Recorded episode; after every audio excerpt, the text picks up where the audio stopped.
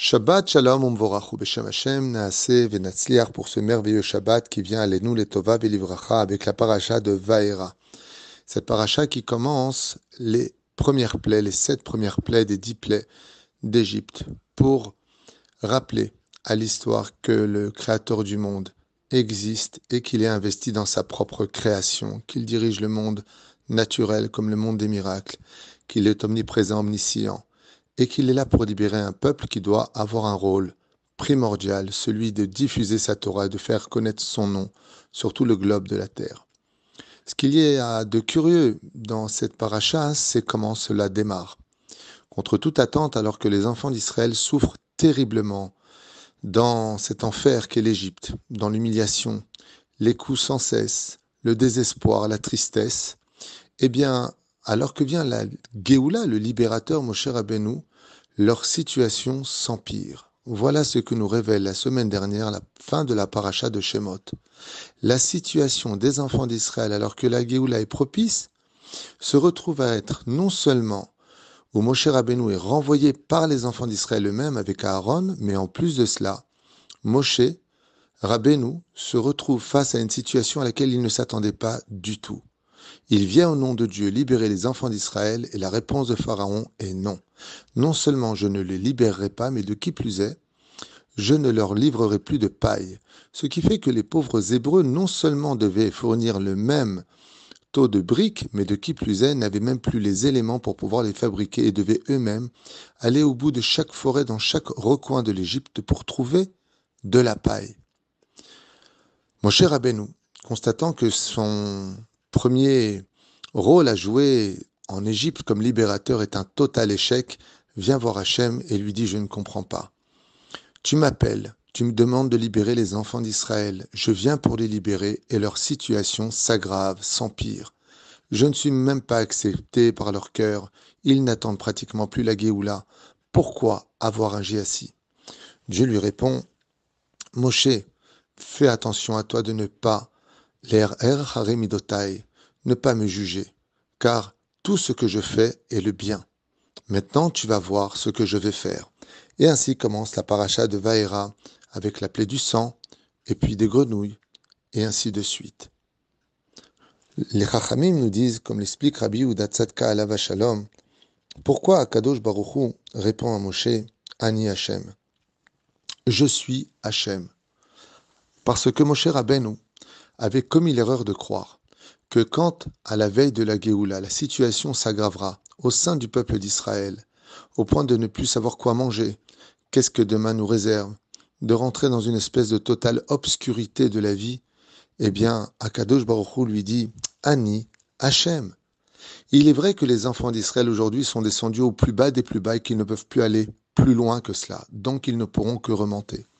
Mais les enfants d'Israël doivent savoir qu'ils doivent absolument tenir le coup, se serrant les uns contre les autres, se soutenant les uns contre les autres, car pendant que eux sont angoissés maintenant, moi je prépare les dix plaies, pour qu'ils voient de leurs propres yeux ceux qui les ont anéantis, leurs propres bourreaux, payer sous leurs yeux les punitions qui leur sont dues et réinstaurer et réinstaurer dans le cœur de chaque juif.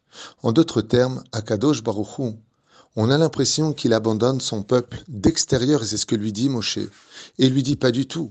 Je ne suis pas en train d'abandonner mon peuple, je suis en train de préparer la Géoula. Et afin que la Géoula soit totale et complète, je dois faire deux choses essentielles qui vont aboutir à un but impératif.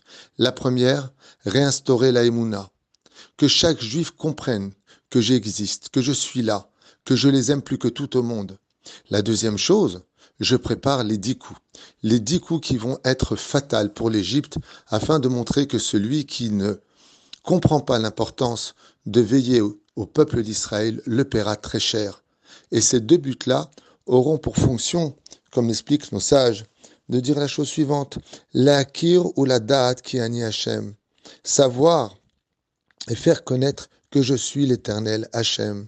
Chez Kol Anissim Veniflaot, que tous les miracles et les prodiges que j'ai faits en Égypte, Mataratam Achat, n'avaient que pour un seul but. ki ani Hashem, ki ani Hashem, afin que vous sachiez que je suis l'Éternel, votre Dieu.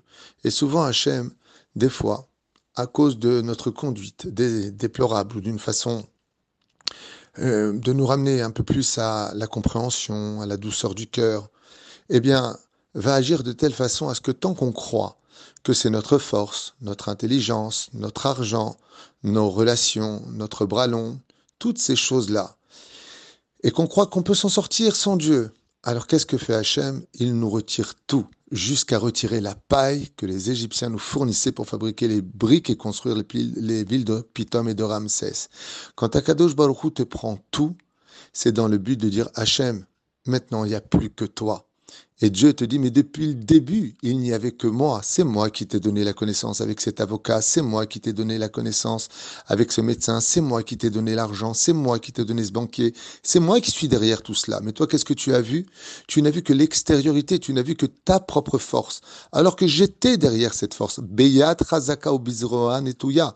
D'une main forte et d'un bras étendu. Je t'ai guidé dans tout cela. Mais comme tu ne me vois pas, alors je te retire tous les moyens.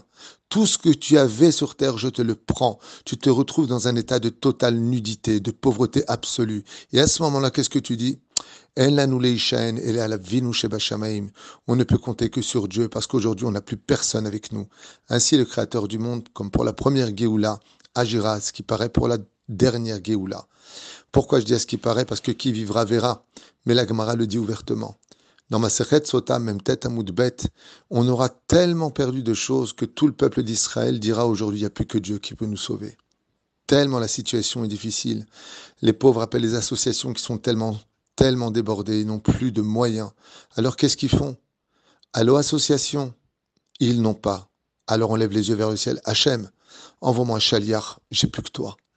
Mais depuis le début, il n'y avait que Dieu. Même quand tu avais ton propre travail, et que tu prenais ton chèque à la fin du mois. Ça aussi, c'était Dieu. Et c'est ce que veut Akadosh Baruch dans cette paracha de Vaera, qui veut dire, maintenant tu vas voir, tu verras. Tu verras quoi? Tu verras ce que tu n'as pas vu, alors que c'était tout simplement devant toi, masqué par des scènes théâtrales où j'ai placé des acteurs que je soutenais moi-même pour t'apporter ta subsistance. La reine Bezrat Hashem, cette paracha réinstaure l'aïmouna, le fait de savoir que Dieu est toujours avec nous et que des fois, quand les choses s'empirent, ce n'est pas la Midatadine, Ani Hashem, c'est que du chesed. Même quand ça va très mal, c'est que de l'amour d'Hachem. Shabbat Shalom.